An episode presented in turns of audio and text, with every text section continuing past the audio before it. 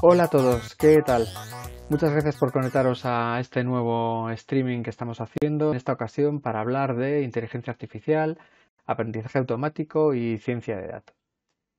Para ello tenemos la suerte de contar con dos grandes expertos que os voy a presentar ahora, pero antes no os olvidéis de suscribiros al canal de YouTube, ¿vale? Para enteraros de todos los vídeos que vamos sacando y también darle me gusta a este vídeo si os interesa, ¿vale? Bueno, pues como decía, tenemos a dos grandes expertos en la materia, que son Francisco Charte y David Charte, y que, bueno, antes de nada les voy a pedir que, se presenten ellos mismos y nos cuenten un poquito quiénes son. Hola, ¿qué tal? Hola, buenas, José. Hola a todos. Pues nada, me presento, eh, soy Francisco Charte y soy profesor en la Universidad de Jaén. Eh, y aparte soy investigador en el área de ciencia de datos y inteligencia artificial. Bueno, y llevas un montonazo de años en, esto, mucho antes de estar en la universidad y demás, ¿no? Bueno, solo hay que ver eso que tienes ahí de fondo de, ese museo de ordenadores y, demás, ¿no? Sí, sí, la verdad es que llevo con la informática desde el año 82, va a hacer ya casi 40 años, mm. y dedicado a lo que es a la enseñanza en informática, pues también llevo en torno a 35 años, un poquito de tiempo. Sí, raro sería que alguno de los que están aquí presentes no, no hayan leído un libro tuyo. Muy bien, ¿y David? ¿Qué tal? Bueno, hola y hola a todo el mundo. Eh, pues yo soy informático y matemático y estoy ahora haciendo el doctorado. Estoy trabajando tanto en investigación como con empresas, con problemas reales también. Y bueno, en eso estamos. Me queda un un año de doctorado, pero bueno, muchos años también dándole a todo este tema de, la informática en general, pero de machine learning y demás en, en, particular. Bueno, seguro que más de uno se lo está preguntando, así que lo voy a decir, espero que no os importe, pero ¿cómo es que os apellidáis igual, no? Sí, bueno, David lleva, David lleva muchos años con la informática. De hecho, eh, tengo una fotografía en la que eh, todavía no sabe andar y está sobre la mesa de mi despacho eh, dibujando con un trackball, mi hijo, dibujando con un trackball porque ya desde, mm. desde que tenía unos cuantos meses le llamaba el teclado y la pantalla.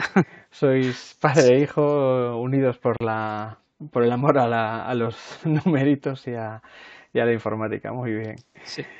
Fenomenal, pues nada, eh, ya para meternos un poco en materia, entonces vamos a, empezar a hablar de qué es esto de, de la inteligencia artificial, ¿no? Se habla mucho de inteligencia artificial, machine learning, ciencia de datos, big data, pues hay muchísimos términos, ¿no? Y encima ahora pasan a, formar parte del vocabulario normal y corriente y se usan hasta en marketing, Dios mío. Y entonces al final lo que ocurre es que, es que se usan mal muchas veces y hay un lío tremendo, ¿no? Entonces, eh, no sé, por ejemplo, David, ¿podrías arrancar tú y explicarnos un poquito en palabras llanas, para casi en una frase cada uno, qué es cada una de estas cosas? Sí, bueno, es verdad que tienen mucho solapamiento, por eso da pie a que se usen mal muchas veces, ¿no? Pero bueno, cuando hablamos de inteligencia artificial, normalmente nos referimos a que tratamos de que una máquina o un agente tenga un comportamiento que parece bueno, que se parece a la inteligencia humana, ¿no? Eh, si hablamos de Machine Learning, estamos siendo más específicos diciendo que eh, es una máquina que está resolviendo o aprendiendo a resolver un problema por su cuenta, ¿no? Entonces, bueno, hay una forma en la que le damos el, problema y, o unos datos o lo que sea, de forma que aprenda de forma autónoma. Eh, luego ya, si hablamos de, Big Data, estamos siendo más específicos también, estamos diciendo, bueno, tenemos volúmenes grandes de datos sobre todo, nos referimos a eso. Eh, entonces, vamos, al nivel de que no se podrían procesar en tiempo razonable en una máquina normal. Lo que necesitamos es distribuir siempre. Y también vienen datos con mucha velocidad, no se acumulan mucho y son variados, ¿no? Entonces, Big Data comprende todo eso. Eh, y luego ciencia de datos es un poco un término paraguas que está intentando abarcar eh, muchas técnicas, métodos, algoritmos eh, entonces, toda la disciplina que hable de, esto, de procesar datos, de analizarlos, de sacar los resultados, resolver problemas en base a datos, eh, todo eso sería ciencia de datos. ¿no? Entonces, sí que engloba todas las técnicas y tal, Y engloba también en parte la estadística, pero a lo mejor cuando se habla de estadística, estamos hablando mucho de la teoría, no de cosas teóricas, y si hablamos de ciencia de datos nos referimos más a resolver problemas. Vale, o sea que digamos que al final se trata de buscar, por un lado, mm, el manejo de grandes datos y de grandes volúmenes de datos y el trabajar con esa información y por otro el que esa información sirva para enseñar de alguna manera a las máquinas, ¿no? que vayan aprendiendo y que saquen conclusiones, etcétera, etcétera. Ah, estupendo. Efectivamente. Y, Paco, en este caso, para ir alternando un poco, eh, Francisco, ¿en, qué se diferencia el machine learning de la programación tradicional a la que estamos acostumbrados? Pues es un paradigma diferente, ¿no? Porque tradicionalmente en informática, cuando hemos creado programas, lo que sea, toda la vida se ha llamado programación, eh, nosotros sabemos cómo conseguir que con unos ciertos datos de entrada obtener la salida que perseguimos. ¿no? Conocemos el proceso, entonces somos capaces de escribir un algoritmo que transforme la entrada en la salida. Eso es lo que se ha hecho tradicionalmente en informática, pero actualmente los problemas que estamos intentando resolver son tan complejos que determinar manualmente un algoritmo que transforme la entrada en la salida resulta altamente complejo, si no imposible. Entonces, lo que tenemos eh, son los eh, mecanismos de aprendizaje automático, machine learning, por los cuales nosotros tenemos una especie de eh, molde maleable un, software maleable al cual dándole unos datos de entrada se ajustan unos parámetros internos en este software hasta que producen la salida que a nosotros nos interesa. Muchas veces esos ajustes que se han hecho en este software maleable eh, llegan a ser una caja negra, funcionan como una caja negra. ¿no? Es un modelo en el cual tú al final metes los datos de entrada y te genera la salida que tú persigues, pero no sabes muy bien cómo lo hace. Entonces al final lo que consigue es que la máquina aprenda por sí sola a resolver el problema e incluso puede llegar a que partiendo de un mismo molde maleable, como puede ser una red neuronal, eh, dependiendo de los datos y ejemplos que le pongas como salida, puede resolver problemas muy diferentes, algo que con un programa tradicional no es así. Un programa tradicional resuelve siempre el mismo problema. Claro, o sea, es predecible exactamente lo que va a hacer, porque hay una serie es determinista. de instrucciones, claro. Y sin embargo, el, software que desarrollas con Machine Learning no lo es va evolucionando, va cambiando, e incluso con, con, distintos datos, siendo el mismo programa, devuelve resultados distintos, ¿no? Efectivamente, eh, porque se basa en los ejemplos que tú le des. Tú le das a este eh, algoritmo de Machine Learning no solamente la entrada, sino ejemplos de qué salidas tú esperas obtener a partir de cada entrada. Y con eso aprende. eso, él va a ajustar su funcionamiento. Claro. Oye, y, digo yo, esto seguro que se lo preguntan unos cuantos, ¿no nos va a acabar quitando el trabajo a los programadores convencionales, digamos, a, a medio o a largo plazo? No sé, en cinco años o o tenemos el puesto más o menos asegurado? ¿Qué opináis? La verdad es que hay intentos, bueno, no hay intentos de sustituir totalmente a un programador, pero hay intentos de, que tengamos modelos que programen por sí mismos, que tú le digas, eh, quiero un programa que resuelva tal o que haga esta cuenta. Y directamente a lo mejor escriben código Python o no escriben código de algún tipo. No sé que, claro, le tenemos que dar eh, peticiones que sean cortas, ¿no? Que sea factible poner en una frase y decir que un programa que haga esto y no le puedes dar un parrafazo y, que te lo resuelva la máquina que te escriba un programa. O sea, no los ves yendo a tomar risitos al cliente de momento, ¿no? no, esa, esa, parte ya... Además, en muchas ocasiones estos algoritmos eh, lo que se basan es en coger porciones de código que se sabe que son válidas y las recombinan, las van mezclando para conseguir al final una funcionalidad pero claro, estamos hablando de casos, como decía David, muy concisos.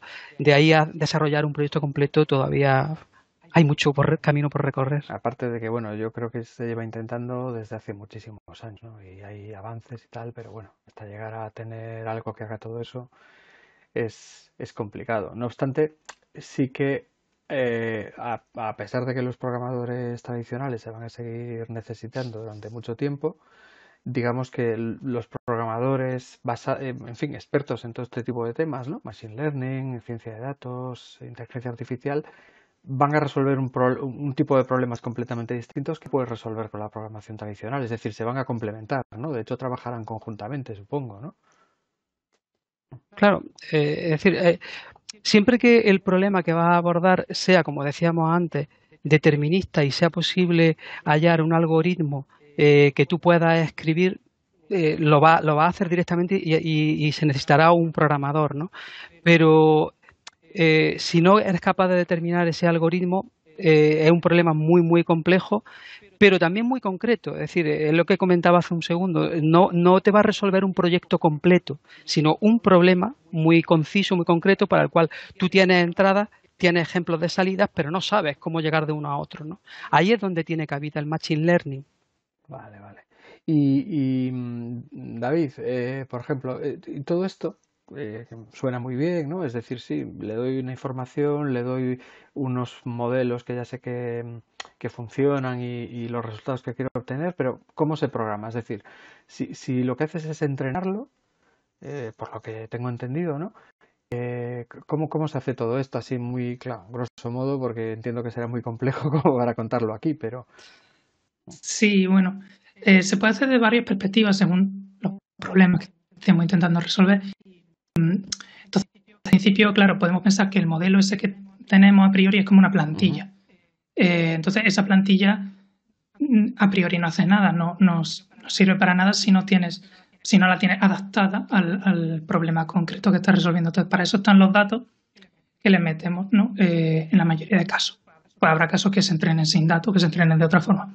Pero en la mayoría de casos, si tenemos datos y estamos tratando de resolver un problema, pues ese modelo, esa plantilla ya se adapta eh, de una forma u otra a resolver el problema. ¿no? Y entonces podemos decir que ese modelo eh, queremos que nos obtenga una salida en concreto, queremos pues, para cada ejemplo, eh, queremos su clase o queremos su lo que sea, ¿no? que nos identifique algo de, esa información y eso sería un tipo de análisis predictivo.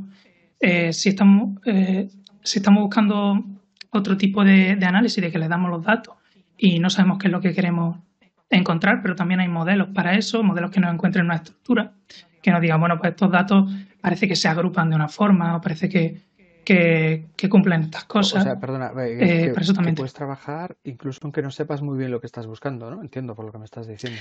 Claro, tenemos un poco de todo. Tenemos, conocemos ya bien el problema y tenemos eh, ejemplos de lo que queremos buscar, de, las salidas que queremos. Tenemos un tipo de modelo que se adaptan a eso. Eh, modelos predictivos, ya digo. Si tenemos un montón de datos o una situación de ese tipo en la que no sabemos muy bien qué es lo que queremos, eh, tenemos modelos descriptivos que nos dan idea de qué es lo que hay en los ah, datos. vale. Pero entonces comprender los datos es una, una parte, perdón, una parte muy muy importante y como como dice en muchas ocasiones eh, ah, te encuentras con empresas que tienen un gran volumen de datos y no saben muy bien qué hacer con ellos, porque para, para comenzar no conocen esos datos. Entonces los modelos descriptivos son capaces de describirte, eh, como su propio nombre indica, pues cómo se agrupan o qué relaciones existen entre todos esos datos. Y a partir de ahí es donde tú ya puedes decidir, oye, pues en vista de, esta información, yo puedo montar pues un modelo que me sirva para resolver tal problema. O sea, incluso encontrar ahí mm, cosas que ni siquiera te esperabas que existían en esos datos, ¿no? Entiendo. Sí, es que de antemano ya digo, muchas veces las empresas no conocen esos datos. Y, entonces, eh, digamos que entiendo que aunque tú programes, porque al final utilizas lenguajes, ¿no? ¿Cómo lo programas? ¿Utilizas algún tipo de lenguaje de programación? O, eh, ¿Usas, no sé, cajitas? ¿Qué, es lo que se hace?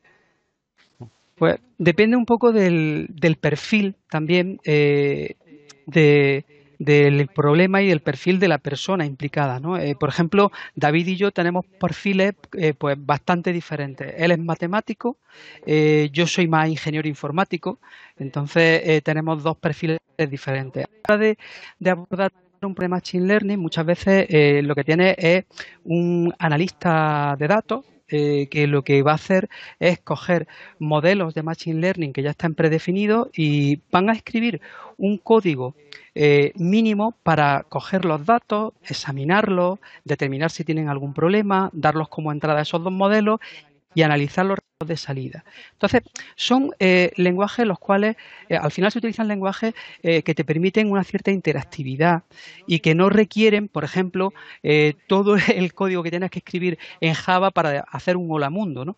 sino que tienes lenguajes como R, como Python, en el cual con una línea de código cargas un conjunto de datos, con un par de líneas lo representas gráficamente, a continuación creas un modelo ya digo, ese es un perfil. El otro perfil sería eh, el perfil del investigador o del científico de datos que va a implementar esos algoritmos de Machine Learning y que puede utilizar otro tipo de lenguaje. O sea, digamos que, que, frente a un lenguaje tradicional, aunque bueno, Python concretamente es un lenguaje tradicional y se usa para un montón de cosas, no solo para para Machine Learning, aunque hoy en día el gran boom que ha experimentado en estos años tiene que ver sobre todo con, el Machine Learning, ¿no? Pero a lo que iba, en uno de estos lenguajes, al final eh, estás eh, creando clases, definiendo pues, eh, algoritmos que utilizan, yo que sé, condicionales, bucles, estas cosas, y digamos que aquí la programación es un poquito distinta. los lenguajes se usan más casi como pegamento entre otros elementos, ¿no? Que son los que vas a, a utilizar. Eso es un poco lo que, lo que saco de lo que, de lo que has dicho, ¿no? Sí, de hecho, sí. Vamos. Aunque, aunque normalmente cuando trabajamos en esto, trabajamos con código, eh, también hay algunas eh, programas, algunas aplicaciones que te permiten hacerlo con cajitas y flechas. Pero bueno, eso normalmente está muy limitado. Eh, sí que hay algunas, eso, algunas propuestas, algunas aplicaciones que lo permiten, pero están limitados a cuatro opciones, a la ya, o sea, eso sería un poco lo que te dan, por ejemplo, algunas herramientas cloud, por ejemplo, Azure o incluso AWS, etcétera, ¿no? Que te dejan hacer machine learning, pero muy enfocado en unas cosas muy concretas y, no te puedes salir de ahí, ¿no? Sería, sí, sí. Sería eso. Vale, vale, vale. Entonces, entiendo también que dado que estos algoritmos se entrenan, eh, imagino que lo que hace falta es no solo conocer bien todo este tipo de, tecnología y las posibilidades y tal, sino también partir de unos datos un poco buenos, ¿no? Porque recuerdo, por ejemplo, el caso, hay muchos, pero un caso de un bot que hizo Microsoft que mm, aprendió a responder automáticamente en Twitter a conversaciones a partir de datos de, de, Twitter y lo acabaron cerrando porque soltaba insultos racistas y de todo fue una, una debacle, ¿no? Entonces, imagino que la calidad de esos datos, o, o, no tanto la calidad a lo mejor, sino que tú los hagas de calidad, es una, parte clave de toda esta historia, ¿no? Sí, son dos factores a tener en cuenta. Por una parte está eh, la calidad de los datos en cuanto a su validez y a que limpios, contengan ruido y demás. Y por otra parte está el sesgo de los datos. O sea, son dos aspectos a considerar, ¿no? Eh, la, validez de los datos, que estén limpios, eh, influye obviamente en la calidad de los modelos de, de inteligencia artificial y de hecho en el campo del machine learning hay un dicho que es garbage in, garbage que viene a decir que si a un algoritmo le damos como entrada basura, lo que vamos a obtener a salida lógicamente va a ser basura. No vamos a poder obtener un modelo bueno que genere buenos resultados. Pero este es uno de los aspectos eh, en cuanto a los datos, eh, la calidad de los datos. Por otra parte está el sesgo, que era de lo que tú hablabas antes, de Tai, que no recuerdo que se llamaba este bot de Microsoft, en el cual, claro, eh, era un bot que estaba hecho para asimilar el lenguaje de las personas con las que interaccionaba. De hecho, trataba de simular, si no recuerdo mal, a una adolescente norteamericana de 19 años. Y eh, la gente cuando se dio cuenta de que era un bot con lo que estaban interactuando empezaron a responderle en, eso, en esas interacciones a través de Twitter pues con insultos, con mensajes racistas y en cuestión de 10-12 horas el, el, bot se había convertido en una persona totalmente intolerante, racista, pero eso tiene que ver claro con el sesgo de los datos, con los ejemplos. Si a ese mismo bot le hubiesen estado hablando académicos de la lengua, pues habría terminado siendo, vamos, un, una gran autora, ¿no? El problema es el sesgo, es decir, los datos que se le daban eran mayoritariamente de ese tipo, y eso fue lo que aprendió el bot. Vale, y a ver, todo esto que estáis contando, la verdad que tiene una pinta estupenda. Sé que además ahora está explotando y aún va a explotar más en los próximos años, ¿no? Se está aplicando en todo, o sea, desde búsquedas mejoradas de, Google, ¿no? Y de muchos otros eh, sistemas similares, o asistentes personales como Alexa o Siri, ¿no? Hasta, yo qué sé, diseño de medicamentos. Pero, eh, vale, vamos a bajar un poquito más al, mundo real. Contadnos algunas aplicaciones prácticas en empresas normales, que no sea Google o Amazon o, o así, algo que pueda usar una empresa, pues eso, más o menos normal, eh, pequeña, mediana, de, de, por aquí. Si, mm. si me podéis contar casos reales, mejor todavía, que hayáis participado.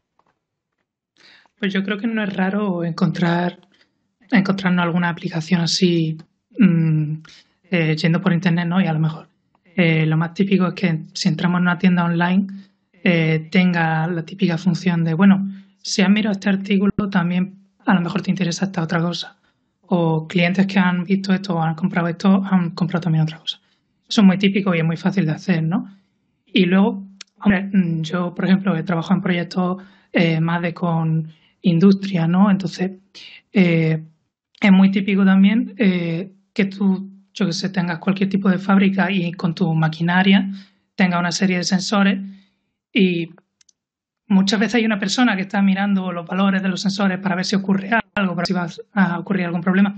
Y pues precisamente de eso alguna vez nos han llegado a nosotros a decirnos, eh, podéis analizar todo el, eh, registro de datos eh, para ver si podemos directamente tener un modelo que nos prediga si vamos a tener un fallo, que no tenga una persona solo mirando el dato y cosas del estilo.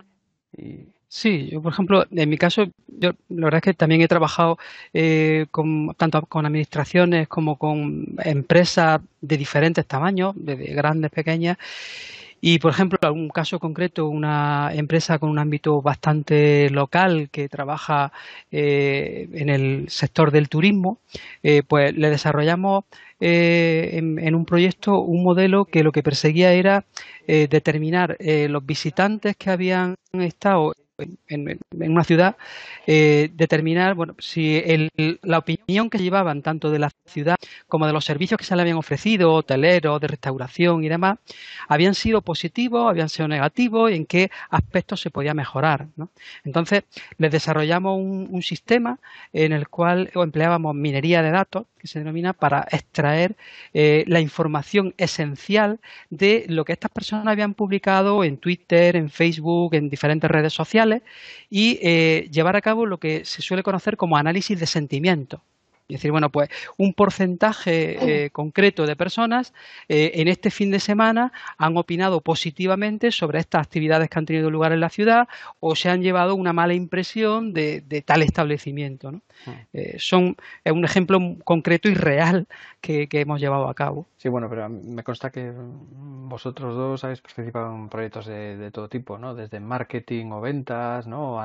lo que decías, análisis de comportamiento me suena hasta, mm, bueno, clasificación de clientes, ¿no? Temas de, eh, yo qué sé, por ejemplo, el, el, tratar de determinar flujos de gente a sitios, ¿no? Para poder atenderlos o reforzar los servicios para que no haya... O sea, hay un montón de cosas de este estilo, ¿no? Que, que se pueden hacer gracias a estos modelos y que hacerlos con un programa convencional sería prácticamente imposible, ¿no? Sí, efectivamente. Eh, el, caso que, mencionaba de, eh, determinar o anticipar cuál va a ser la llegada de personas a un determinado servicio en función no solamente del histórico que tenemos eh, a largo plazo de años previos, porque obviamente las fechas intervienen, pero intervienen muchos otros aspectos. Intervienen muchos otros aspectos como son las temperaturas, si llueve o no llueve, eh, la calidad del aire. Entonces, en función de todos esos factores, eh, se puede perfectamente crear un algoritmo, eh, entrenar un algoritmo que te anticipa cuántas personas te van a llegar en los próximos días a ese servicio. Vale, perfecto. O sea, todo esto al final eh, por lo que estáis contando, intuyo que tiene también bastante de matemáticas por detrás, estadística, aparte de algoritmos ya especiales y redes neuronales y cosas estas que, encima se van adaptando, ¿no? Entonces, una cosa que a nosotros ya nos han preguntado mucho y que entiendo que es una duda muy normal y muy común, yo la, la tendría también, ¿no? Es para aprender todo esto, ¿hace falta ser un cerebrito de matemáticas? ¿Hace falta ser matemático como tú, David, o, o, no? No, realmente, realmente no tanto. O sea, para tener una idea intuitiva de cómo funcionan los algoritmos, eh, saber cuándo te viene bien usar uno u otro y aplicar y escribir el código, para eso no te hace falta nada. Eh, luego ya cuando tienes eh, tablas de resultados y cosas, a lo mejor, claro, no hay que asustarse. Tiene una tabla muy grande de muchos resultados de cosas y pues tiene un método estadístico para analizar, para ver si ha ido bien, para ver si el rendimiento es bueno. y luego ya solo en el caso de que quieras desarrollar tu propio algoritmo y decir, bueno, me voy a inventar uno nuevo, ahí a lo mejor tienes que hacer aplicación de, matemáticas. O si te quieres meter muy a fondo en redes neuronales, como dicen, ¿no? Pues que en las convolucionales tiene un poquillo de, de operaciones más complicadas, pero pero no tanto, ¿no? A la hora de usarlo no necesitas casi nada. O sea, es decir, entiendo que lo que tienes es que unos mínimos sí que tienes que tener, pero no seguramente no serán tampoco muy altos. O sea, no, te pueden asustar las matemáticas o no las puedes odiar, ¿no? Si eres de letras puras, igual no es lo mejor, pero, pero tampoco hace falta tener una carrera, por ejemplo, no sé. No, no, si no te asustan los números y sabes, pues eh, yo sé hacer una media de esto y ya tengo la idea de qué es la media o la desviación y ya con eso me, apaño. Eh, con eso con eso puedes salir adelante. Vale, bueno, aprovecho que estás comentando esto y comento, como muchos sabrán, de los que estáis asistiendo ahora en directo a esto, ¿no? que en Campus MVP acabamos de lanzar un máster de Machine Learning y Ciencia de Datos con vosotros. Vosotros sois los autores y sois los tutores también, sois los que vais a estar ahí pues atendiendo las dudas de los alumnos y, demás, ¿no? Que por cierto arranca enseguida el 15 de febrero, en, unos pocos días, y el que esté interesado que se apure. Entonces, en, esta formación, em, primero, ¿qué abarca la formación? Es decir, que uno que una persona que se apunte a este máster y que le dedique tiempo, porque al final, bueno, hay que dedicarle tiempo y demás. ¿Qué, va a aprender con, con el máster? Y por otro lado, hablando de las matemáticas, que necesita o, si las que necesita se las vais a, dar ya en el propio contenido. Bueno, en cuanto a requisitos, la verdad es que partimos desde una base eh, que prácticamente cualquiera que tenga una experiencia mínima de programación en algún lenguaje de programación eh, es suficiente porque desde la, desde la, perspectiva matemática, con que tenga unas matemáticas de, de, secundaria, poco más, el resto le va a explicar a lo largo del curso. ¿no? Y ya digo, en cuanto a programación, con que tenga experiencia lenguaje de programación le va a ser suficiente porque también se le va a explicar cómo trabajar tanto con Python como con R. Luego, en cuanto a contenido, el curso abarca pues un poco todo el proceso que va desde la obtención de los datos, el análisis para determinar qué problemas puede tener y para comprender esos datos, hasta la aplicación de modelos concretos, tanto predictivos como descriptivos. ¿Vale? Eh, es, un poco cubre todo el proceso de extracción de conocimiento a partir de bases de datos incluido, bueno, por lo que sé, ¿no? de, haber trabajado con vosotros en, el máster, temas ya bastante avanzados, ¿no? Sobre todo al final de, bueno, eso, redes neuronales, deep learning y ensembles y estas cosas, ¿no? tenéis, habéis incluido cosas bastante punteras, creo, ¿no? Sí, al final del, al final del máster sí que hay un bloquecillo en el que ya sí mm, ponemos un poco al día, ¿no? en cómo está todo el tema de, los, modelos de última generación, ¿no? Ya redes convolucionales así más complicadas, que hacen, resuelven otro tipo de problemas, ensembles, ¿no? Modelos que están compuestos de otros modelos, cosas así más, más avanzadas. Me hace, me hace gracia que le llames bloquecillo porque es un bloque, si atendemos a las horas de dedicación y tal, bastante potente más que bloquecillo. Bueno, sí. Pero sí, sí veo que bueno hay, hay un poco de todo ¿no? y bueno y en la parte práctica eh, entiendo que bueno no, no todo es teoría ni mucho menos que es necesaria ¿no? y se desarrollarán también bastantes ejemplos ¿no? Eh, y se ponen manos a la masa a los alumnos para, para aprender en la práctica eh, nos podéis comentar algún ejemplo concreto unos pocos de los que se hagan cosas chulas que puedan hacer con el máster a la hora del máster aparte del trabajo que, hay que hacer, que ahí ya hay más libertad, pero los ejemplos concretos que, se desarrollan. Mm. Vale. Em, sí, bueno, eh, alguno así curioso, a mí por ejemplo me parecía muy curioso el ejemplo de clasificación de spam, eh, porque algo que también vemos todos los días, ¿no? Lo está haciendo el estudiante de correo que estemos usando, está clasificando cada mensaje, si eso no.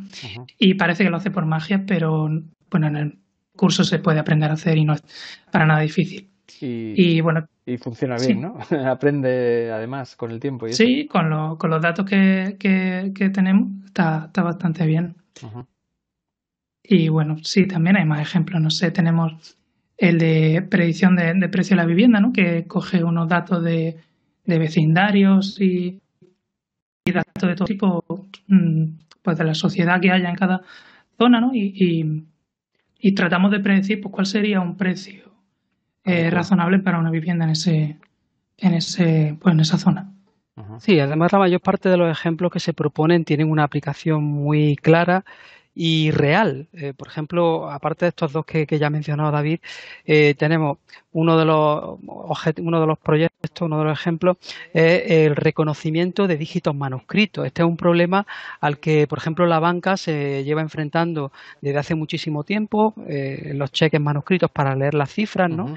y, que actualmente también se utiliza para leer matrículas, para leer los números de las calles y cosas de este tipo, ¿no? Entonces, uno de los ejercicios es precisamente tomar eh, un número manuscrito y qué modelo que sea capaz de identificarlo y decirte qué dígito es. O sea, que vamos, se tocan un montón de ejemplos distintos, eh, por lo que veo, de todo, desde cosas de trabajo con imágenes o eso, reconocimiento de caracteres, hasta pues eso, un análisis de eh, de datos para, para sacar cosas que son útiles para el negocio. ¿no? Entonces... Efectivamente. Por ejemplo, otro que es muy útil para, para cualquier tipo de, de empresa, sea grande o pequeña, eh, que tenga eh, venta al público, es la creación de un sistema de recomendación. Es decir, si normalmente compras esto, esto y esto, pues probablemente también te interese esto otro, ¿no? Entonces es otro de los ejercicios que se lleva a cabo en Vamos el curso. a poder hacer un pequeño Netflix con, con estas cosas. A escala pequeña, pero sí. Netflix empezó con uno muy sencillo. Sí, de hecho creo que en su día habían hecho un concurso y todo, ¿no? Para que se presentaran científicos el de concurso del millón de dólares. Y ganó alguien un millón de dólares por hacerles y luego recomiendan cada historia, que en fin. Pero bueno, yo creo que desde entonces lo han mejorado bastante porque eh, todas esta, mm, eh, estas técnicas de las que estamos hablando, tengo entendido que han pegado un boom tremendo y han mejorado mucho en los últimos años, quizá en los últimos, la última década, pero sobre todo yo creo que en los últimos cinco años, así, ¿no? Suena el, tema. Sí, desde que han llegado, a ver, las redes neuronales no es que sean un modelo nuevo, no es que sea una cosa de ahora, pero sí es verdad que antes no era tan fácil entrenarlas y ahora tenemos potencia de cómputo y a la vez algoritmos un poquito más mejores que nos permiten afinarlas bien a los datos. Y claro, ese modelo que es tan adaptable, tan versátil, eh, pues nos permite hacer lo que tú dices, resolver problemas yendo un poquito más allá de lo que podíamos hacer antes y, afinando mucho más. Bueno, pues eh, ha sido, parece que hemos hablado de poquísimas cosas, pero es que hemos dedicado un montón de tiempo. Bueno, os agradezco un montón que hayáis dedicado el tiempo, que sé siempre lo ocupados que estáis a hacer esta sesión hoy, que nos hayáis aclarado un poquito por encima, porque lógicamente es un tema complejo y en este tiempo no, no y en unas pocas frases no se puede tampoco describir a fondo el tema, ¿no? Pero bueno, que por lo menos a gente le haya servido para crear algunos, algunas ideas, algunos conceptos y sacar un poco una idea de, de todo esto. Yo creo que personalmente, vamos, pienso que, que, lo de Machine Learning junto con lo de No Code, ¿no? Las herramientas de Low Code o No Code son dos cosas que están explotando y que van a ser eh, el boom, eh, si no lo son ya, vamos, eh, pero desde luego los próximos dos o tres años va a ser el boom y, creo que es muy interesante por lo menos saber de qué van, ¿no? Y desde luego el que se decante por esto creo que va a tener bastantes salidas laborales. Y si encima sabe inglés, pues que es una cosa en la que yo insisto mucho siempre, que hay que aprender inglés. Hoy por hoy, yo no sé si dentro de 10 años será chino, pero hoy por hoy, desde luego, el, el inglés, ¿no? Pues eso, con esas dos cosas se, se lo van a rifar, creo yo. Pues nada, lo dicho, muchísimas gracias por, por vuestro tiempo y bueno, no sé si queréis decir alguna cosa más para despediros y, y demás. Nada, muchas gracias a ti y a quienes, quienes nos están siguiendo y, nada, casi un placer. Pues nada, muchas gracias y, y nos vemos pronto, eh, a lo mejor en otra de esas entrevistas. Y a los demás, sí que os veré en, una entrevista de estas muy pronto. Estad atentos al canal, suscribíos, porque vamos a hacer unas cuantas más de estas, aparte de las noticias semanales que estamos haciendo, vídeos sacamos de vez en cuando, etcétera. Venga, gracias. Un saludo a todos. Hasta luego.